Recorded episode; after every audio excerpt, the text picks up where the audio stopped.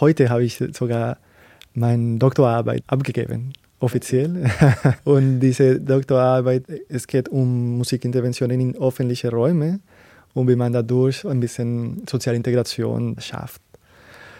Es klingt so ein bisschen mehr komplexer, als was es ist. Das meine Absicht war, wie kann ich in der Nachbarschaft, wo ich wohne, Musikprojekte entwickeln, also mit der Nachbarschaft und draußen präsentieren. Also dass es erreicht der Nachbarschaft an sich und das sind nicht geschlossen. Das, ist, das sind so Momente, so, so sporadische Musikmomente, die, die ein bisschen lebendig äh, die Stadt machen. Hallo und willkommen zu Listen to Your Neighborhood. Heute haben wir für euch eine Doppelfolge. Also genauer gesagt den ersten Teil der Doppelfolge. Und nächste Woche gibt es dann den zweiten. Wir möchten euch in diesen beiden Episoden Initiativen und AkteurInnen aus Wilhelmsburg vorstellen, die Musik für soziale Projekte nutzen und mit gesellschaftlichen Themen verbinden.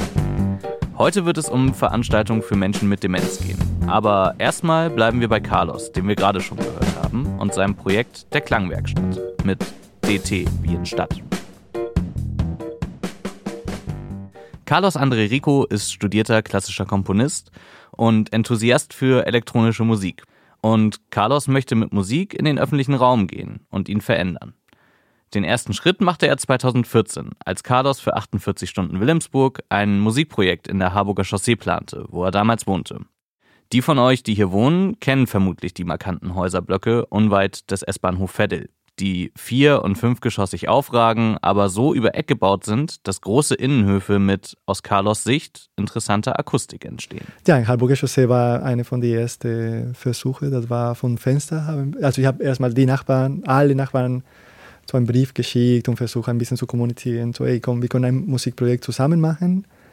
Und die Idee war, vom Fenster zu spielen. Also ganz einfach. Erstmal nur das und dann gucken wir, wie wir das machen es gab nicht so ein gutes Feedback. Also es waren am Ende wenig Leute, aber trotzdem war ein sehr schönes Projekt. Wir hatten sieben verschiedene Fenster, wo Musiker gespielt haben und ich habe mit den Leuten auch ein bisschen das zusammen entwickelt. Wir haben uns getroffen, wir haben einen Jam gemacht, dann habe ich geguckt, wie kann man das in eine Komposition quasi darstellen, so halb Stunde mit einem Plan, wie was passiert.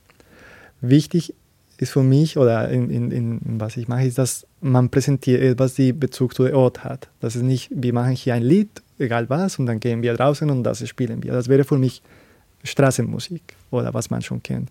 Aber wichtig für mich ist dieser Bezug zwischen Musik, der Ort und die Leute, die da wohnen. Das ist genau meine Forschung für diese Doktorarbeit. Wie kann ich das schaffen? Wir haben ja letzte Woche schon eine Episode zur Soul Kitchen Halle gehabt, in der es letztendlich ganz groß um das Thema Räume ging. Und auch Carlos sieht Räume als zentrales Thema für die hier lebenden Menschen und insbesondere für Kulturschaffende.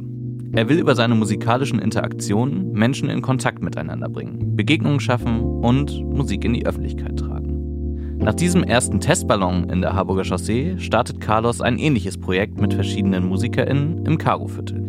Aus dem Fenster in der Marktstraße wird für 40 Minuten musiziert. Für ein zufälliges Publikum von Menschen, die in diesem Moment gerade da sind.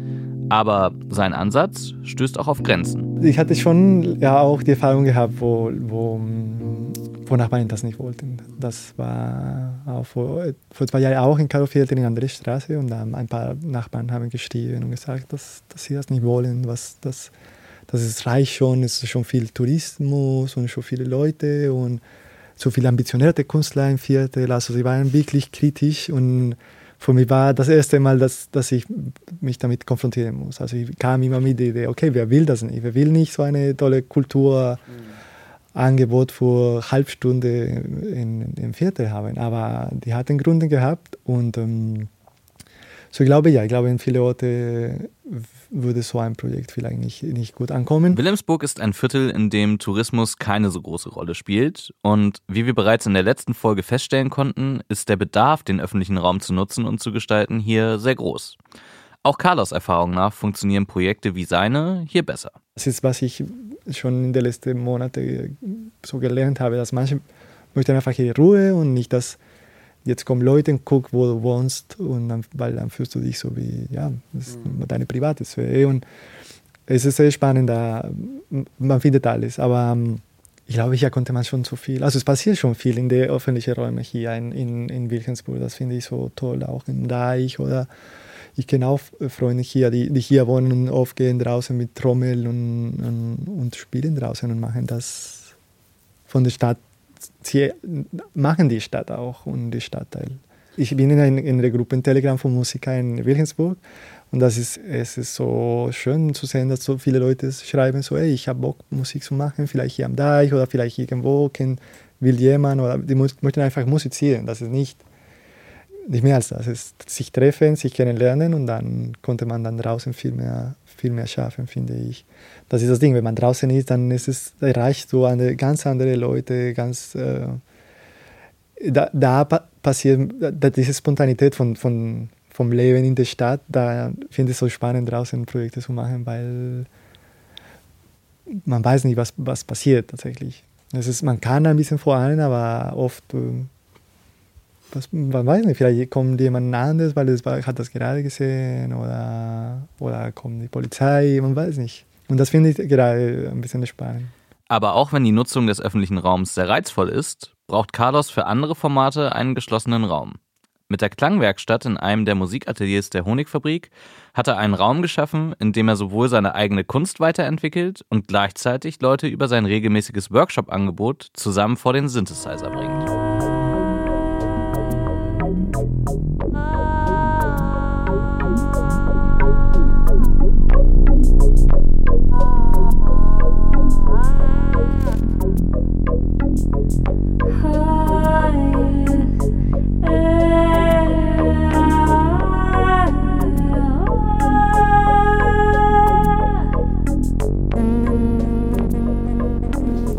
Der Workshop heißt Klangwerkstatt, also mit D, D so wie Stadt. Ähm, Klangwerkstatt Wilhelmsburg. Und es ist ein Workshop ähm, eigentlich von der Hochschule für Musik und Theater gefordert. Und ein Workshop von elektronischer Musik in Wilhelmsburg. Das war so ein bisschen der Gedanke, wie man geht in andere Stadtteile, wie man was in der Hochschule entwickelt wird, draußen zeigt. Und da haben sie mich gefragt, weil genau, weil damals habe ich hier gewohnt in Wilhelmsburg, deswegen war ich so der Ansprechpartner und die fanden, dass ich das machen könnte. Und dann die Idee ist, dass die Leute, also die keine Erfahrung haben, aber auch die die Erfahrung haben, können hier in den Workshop kommen und Musikinstrumente, elektronische Musikinstrumente ausprobieren. Also das war Hauptsache die Idee, dass es sehr praxisorientiert. Man kommt und es gibt viele verschiedene Musikinstrumente, Drum Machines, Synthesizer, alles, fast alles analog, ein, paar Digitalinstrumente, aber ähm, vor allem die Instrumente, also kein Laptop, wir arbeiten nicht mit Digital Workstations, sondern einfach nur mit Instrumenten.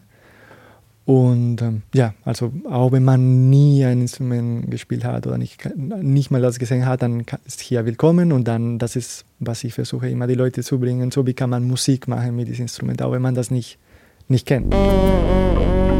Nachdem er eine Weile nach einem passenden Raum für dieses Projekt gesucht hat, hat die Klangwerkstatt ihre Heimat in einem der vier Künstlerateliers der Honigfabrik gefunden. Das ist ein flacher Riegel von Ateliers mit auffälliger Fensterfront im Innenhof der Honigfabrik. Also der, ich, ich, ich finde es lustig, weil der Raum, ich finde, ist so eine Mischung von Studio und äh, Musikunterrichtraum. Also man kommt rein und man sieht Instrumente, die man würde finden in einer musikunterrichtenden Schule, zum Beispiel so Trommel, akustische Gitarren, eine, wie heißt das so, eine Tafel, äh, mit, wo man die Noten schreibt und dann aber auch sieht, dass es gibt eine kleine so Studio aufgebaut und große Lautsprecher und Amps. Der Raum ist sehr gemütlich, finde ich, so mit Teppich und jetzt gerade gibt es eine neue Disco-Ball, gibt es äh, bunte Lichter. So, man kann das so ganz ernst nehmen, so als äh, Musikunterricht, aber auch eine schöne Atmosphäre schaffen. Und es ist hell, es ist äh, sehr gemütlich. Es ist ein, für mich ein Luxus und so ein Glück, dass ich hier arbeiten kann. Im Vergleich mit anderen Räumen, die ich kenne von Freunden, von anderen Studios, wo man viel mehr bezahlt und sind klein und dunkel in einem Bunker oder in einem äh, Keller und viel teurer. Das, ist wirklich so ein, ein Glück hier dazu haben. Natürlich ist es befristet, aber wenn es dauert, dann kann man das, das, äh, das genießen, definitiv. Die Atelierräume in der Honigfabrik verfolgen ein sehr besonderes Konzept. Es handelt sich um geförderte Räume, die sehr preisgünstig sind. Für die günstige Miete müssen die KünstlerInnen dem Stadtteil aber etwas zurückgeben. Sie verpflichten sich, ein Drittel ihrer Arbeitszeit in Form von öffentlichen Werkstätten, Workshops oder Bildungsangeboten anzubieten. Das ist natürlich ein sehr interessanter Ansatz, wie man mit der Frage nach Privatheit oder Öffentlichkeit von Räumen umgehen kann. Dadurch, dass es sich um geförderten Raum handelt, können die Workshops wiederum extrem kostengünstig angeboten werden, was den Zugang auch für diejenigen im Stadtteil ermöglicht, die über wenig Geld verfügen. Die Ateliers gibt es schon seit einigen Jahren, aber Carlos ist erst seit 2020 dabei und hat damit natürlich einen schwierigen Start erwischt. Genau als ich angefangen habe, war so wie Cut mit dem Raum. Also das erste Jahr 2020, das war mein erstes Jahr hier, war war nichts. Also ich konnte fast, ich konnte nur fast äh, allein arbeiten, also ohne Gruppe. Es war sehr, mit der Honigfabrik war, ich muss sagen, strikt mit den Maßnahmen. Mhm. Und das war ein bisschen schade, weil ich hatte gerade angefangen, so offene Gruppe zu bauen. Es kamen Leute, ich wollte etwas mehr mit ähm, offenen Räumen entwickeln und elektronische Musik, aber draußen, das war so ein bisschen die Idee, dass man eine offene Gruppe baut. Und das ist, äh, das ist runtergegangen natürlich. Und ich habe es nicht geschafft, das wieder anzufangen. Da war ich letztes Jahr auch mit anderen Sachen beschäftigt und mit meinem Studium auch fertig zu kriegen. Deswegen bin ich gespannt, ob jetzt diese, ich habe noch ein Jahr hier in dem Atelier, ob ich dann ähm, kriege, das nochmal eine Gruppe zu bauen, dass man mehr aktiv hier ist. Mittlerweile läuft das Workshop-Angebot aber wieder und wird dankbar angenommen. Nicht nur von WilhelmsburgerInnen, sondern dadurch, dass die Workshops zur Hochschule gehören, auch vom Festland oder aus ganz anderen Städten wie Kiel oder Frankfurt. Ich mag sehr gerne die Mischung von, von den Leuten, die hierher Ja. Ist total, auch von dem Alter, ist auch sehr unterschiedlich. Manche sind so Anfang von der, von der Hochschule oder des Studiums mhm. und einige sind schon viel älter und wollten das einfach probieren. Das finde ich auch sehr, sehr spannend, sehr, sehr gemischt.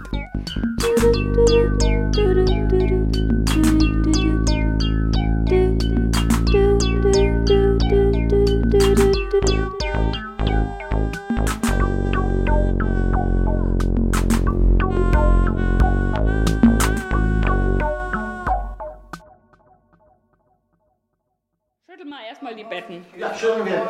Die schüttelt ihr Bettchen aus, fällt lauter weißer Schnee heraus. Weilchen, Marienchen, das ist das Menü hier. Schluss. Schluss. Aber mehr ist nicht. Wir sind hier im Bürgerhaus Wilhelmsburg. mein Name ist Katharina Irion. Ich leite hier seit 2015 das Projekt Konfetti Plus ein generationsübergreifendes Theaterprojekt mit Menschen mit Demenz und Grundschülern. Und jetzt, um den Bogen zur Musik zu schlagen, und die Musik spielt immer mit. Gerade in der Arbeit mit Menschen mit Demenz ist es einfach ein ganz wichtiges Mittel für die Lebensfreude zur Aktivierung. Musik geht auf die Gefühle, Musik geht an vielen Stellen direkt ins Herz und wie es so schön heißt, denn das Herz wird nicht dement. So wie Carlos durch musikalische Intervention versucht, Nachbarschaften zum Austausch zu bewegen und Begegnungen zu fördern, gibt es die demenzsensiblen Angebote im Bürgerhaus Wilhelmsburg. Diese möchten unter anderem mit Hilfe von Musik demenzerkrankte SeniorInnen die Teilhabe am Leben weiterhin ermöglichen und Sozialräume schaffen, die von Menschen mit Demenzerkrankungen genutzt und gestaltet werden können. Demenzsensibel ist, äh, sind Veranstaltungen, wo Menschen mit Demenz hinkommen dürfen, ohne dass sich, ich sage jetzt mal, die Angehörigen schlecht fühlen oder eingeschränkt fühlen, weil der betroffene, von Demenz betroffene Mensch komische Sachen macht. Oder ich sage jetzt mal komische Sachen in Anführungszeichen, weil für denjenigen sind sie nicht komisch. Aber sie sind vielleicht nicht mehr das, was die Gesellschaft als normal ansieht. Also wenn ein Mensch mit Demenz einfach plötzlich aufsteht in einem Konzert und lostanzt und es aber ein Sitzkonzert ist, dann ist das im ersten Moment für alle anderen komisch. Und denn demenzsensible Angebote, da darf man das. Das Bürgerhaus bietet im Moment zwei Formate an. Geh aus mein Herz und Konfetti Plus. Geh aus mein Herz ist eine Veranstaltungsreihe, bei der SeniorInnen mit und ohne Demenz spontan und unverbindlich zusammenkommen können. Das ist ein demenzsensibles gemeinsames Singen mit Akkordeon oder auch mal Gitarre, wo ähm, es ist so wie ein Wunschkonzert wirklich. Also wenn gerade keine Wünsche aus dem Publikum kommen, dann wird schon was auch vorgeschlagen. Ähm, aber die, äh, im Publikum liegen Liederhefte und die dürfen sich auch Lieder aussuchen. Das wird eigentlich auch immer sehr gut angenommen und auch gerade von den umliegenden Heimen, die dann auch wirklich mit demenzbetroffenen Gruppen kommen. Das andere Format ist Konfetti Plus, für das sich die SeniorInnen ein ganzes Jahr verpflichten müssen, zusammen mit Grundschulkindern in festen, generationsübergreifenden Teams ein Theaterstück zu entwickeln. Mit Musik und neuerdings auch Tanz. Also ich habe da jetzt noch einen Tanzpädagogen mit drinnen. Und die Musik ist aber ein ganz, ganz wichtiger Punkt. Nicht nur das Musik hören, sondern auch das Musik selber machen, also ganz stark das Singen. Weil es die Senioren SeniorInnen ähm, aktiviert. So, also wir haben da jetzt gerade tatsächlich einen älteren Herrn dabei. Wenn man äh, dem Musik anmacht, dann fängt er sofort an, sich das, also ich sage immer, er legt sich in die Musik rein. Also dieser ähm, Schostakowitsch-Walzer, dieses da,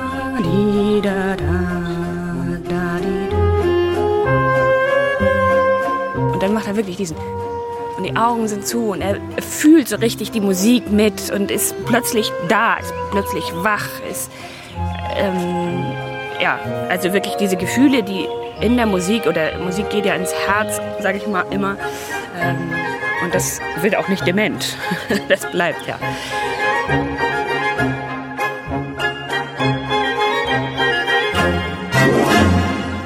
Genau, so. Aber genauso das Singen ist ganz wichtiger Baustein, weil es auch Erinnerungen weckt, weil es auch plötzlich Kompetenzen weckt, die sie teilweise vergessen haben, dass sie die haben.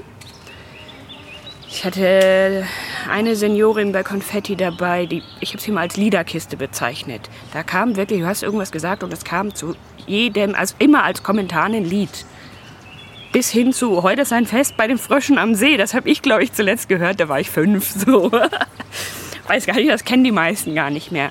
Was wiederum gerade in dem generationsübergreifenden mit den Kindern natürlich nochmal wieder eine ganz spannende kulturelle Erziehung ist, sage ich mal, weil die plötzlich Lieder lernen, die sie sonst, wo sie gar nicht mehr in Kontakt treten würden.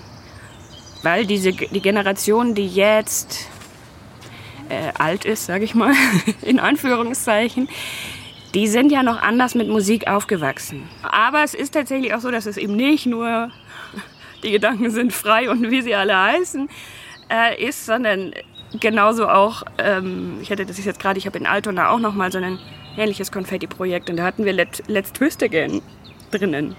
Und dann legen die SeniorInnen los. Und deswegen ist aber tatsächlich auch ähm, dass hier ein, eigentlich ein Glücksgriff, dass ich jetzt Giovanni als Tänzer und Tanzpädagogen dabei habe, weil auch dieses, also wirklich dieses Tanzen, wenn sie plötzlich vergessen, dass sie eigentlich nicht mehr laufen können, weil die Musik direkt in den Körper geht und direkt der Körper was draus machen will.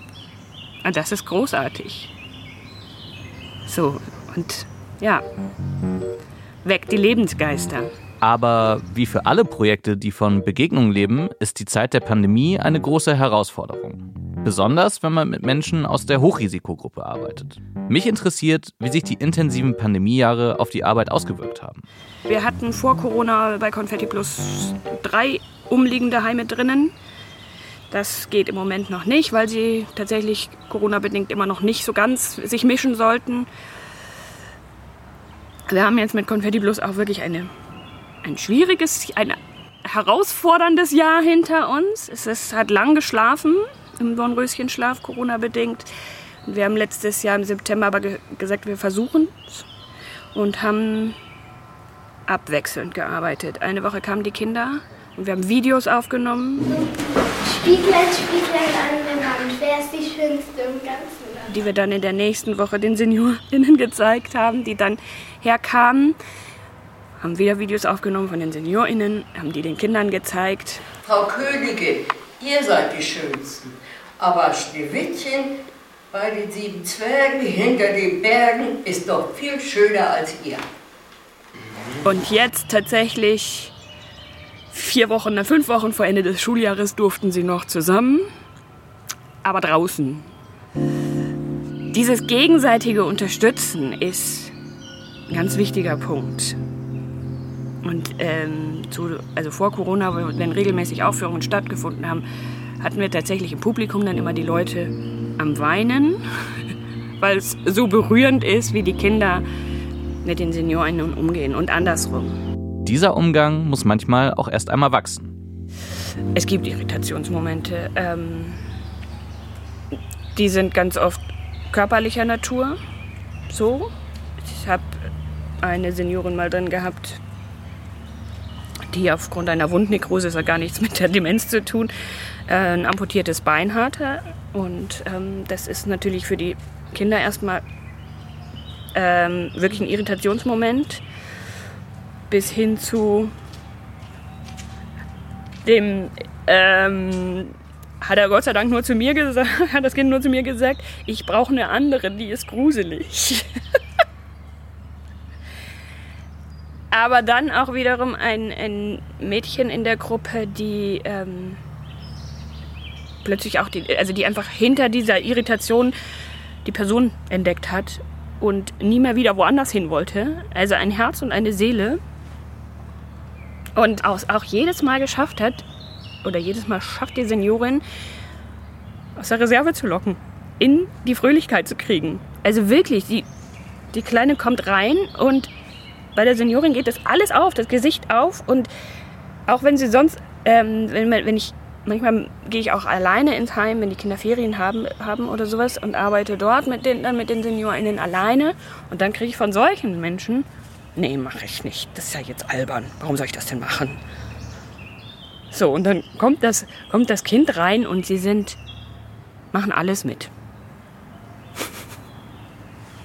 Und, das, und freuen sich so über alles. Können sich so über alles freuen. Und das ist natürlich, ähm, wenn die Kinder das erleben, ist das ja eine Wertschätzung ihrer Herausforderung, ähm, die ja unbezahlbar ist. Zu den Herausforderungen gehört auch, immer wieder sowohl mit den SeniorInnen wie auch den Kindern mit dem Tod umzugehen. Ein Thema, das das Projekt natürlich immer wieder begleitet. Wir hatten es tatsächlich in Altona gerade wieder, dass uns eine Seniorin verstorben ist. Wir haben es tatsächlich immer in, also in, allen, in allen beiden Projekten immer so gemacht, dass wir es thematisiert haben mit den Kindern. Die haben dann oft auch im Unterricht das nochmal mit der ganzen Klasse thematisiert und dann auch zusammen eine Karte geschrieben an die Angehörigen. Und also es, wir haben es teilweise auch künstlerisch dann thematisiert. Also wir hatten es einmal, das ist wirklich ganz am Anfang des Schuljahres uns einer der teilnehmenden Senioren verstorben ist und wir haben dann tatsächlich den, den Hesse, Hermann Hesse, die Stufen, das Stufengedicht als Grundlage für die Aufführung genommen und das übersetzt und vertont und mit Musik untermalt und also dieses äh, und jedem Anfang wundern Zauber inne. Also das Thema Tod ist in der Arbeit mit dieser Generation nicht auszuschließen, sondern dann muss man es integrieren. Und es gibt auch schöne Lieder dazu. Also dieses ähm, ist wahrscheinlich auch, eins von den Unbekannten. Tod ist ein lang, langer Schlaf ist ein kurzer, kurzer Tod. Und da sind wir dann auch wieder bei der Frage von Räumen. Diesmal nicht als physischer Ort, sondern mehr als gedanklicher Raum. Wo findet in der Öffentlichkeit denn Demenz oder sogar Tod statt? Wo sprechen wir miteinander darüber? Und genauso wie Carlos ganz unterschiedliche Personen aus den Nachbarschaften zusammenbringt, die MusikerInnen, aber auch einfach die NachbarInnen, die ihnen zuhören und sich dabei begegnen, zeigt sich auch bei der Arbeit mit Demenzerkrankten, dass darüber viel mehr Menschen zusammenkommen. Die Grundschulkinder und ihre Familien, genauso wie die Angehörigen der Demenzerkrankten. Alle hängen miteinander zusammen. Wobei es bei den Menschen mit Demenz, wenn sie nicht unbedingt im Heim sind, ist es eine Herausforderung, sie zu kriegen weil es da, also weil sie einfach dann jemanden brauchen, der mit ihnen dahin geht. So, weil alleine würden, trauen sie sich auch einfach nicht mehr wahrscheinlich. Ähm, Genau, und dann braucht man eine angehörige Person, die sich das auch wiederum traut. Und es ist nicht einfach. Das, ja, aber es sind dann eben auch so schöne Momente. Also den, den Angehörigen mit Demenz dann eben auch mal wieder in der Lebensfreude zu sehen und nicht nur in der Schwermut, die die Krankheit ja schon auch mitbringen kann. Ist alles wert, würde ich sagen. Das waren die beiden ersten Projekte, die wir euch vorstellen wollen. Was beide sofort verbindet, ist natürlich das Interesse daran, Menschen zusammenzubringen. Ob es nun darum geht, den öffentlichen Raum kulturell zu erschließen, einen Zugang zu gesellschaftlichen Themen zu finden oder einen sicheren Raum zur Entfaltung von vergessenen Gefühlen zu schaffen. Musik ist einfach eine Brücke und kann Katalysator für verschiedenste Momente sein. Nächste Woche geht es weiter mit dem zweiten Teil dieser Doppelfolge. Dann lernt ihr die Refugees und Female Voices kennen, die nochmal auf ganz andere Weise Musik nutzen, um gesellschaftlichen Themen Gehör zu verschaffen. Bis dann!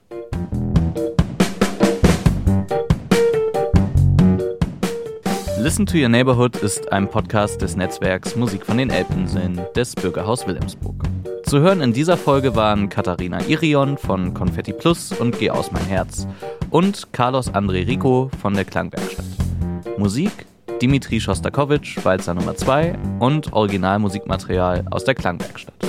Checkt unbedingt einmal die Shownotes. Hier findet ihr alle Infos zu genannten Dingen, Links und Kontaktdaten, die es so braucht. Das Team hinter dem Podcast. Redaktion, Autor und Host Bene Schöppel. Ebenfalls Autorin und Redaktion, aber auch Grafik Sarah Gorf-Roloff, aka Studio Ranokel. Sounddesign, Musik und Postproduktion Kai Sieverding von Audiophil. Dieser Podcast wurde gefördert von Kulturgemeinschaften, einem gemeinsamen Förderprogramm für digitale Contentproduktion in Kultureinrichtungen der Beauftragten der Bundesregierung für Kultur und Medien und der Kulturstiftung der Länder.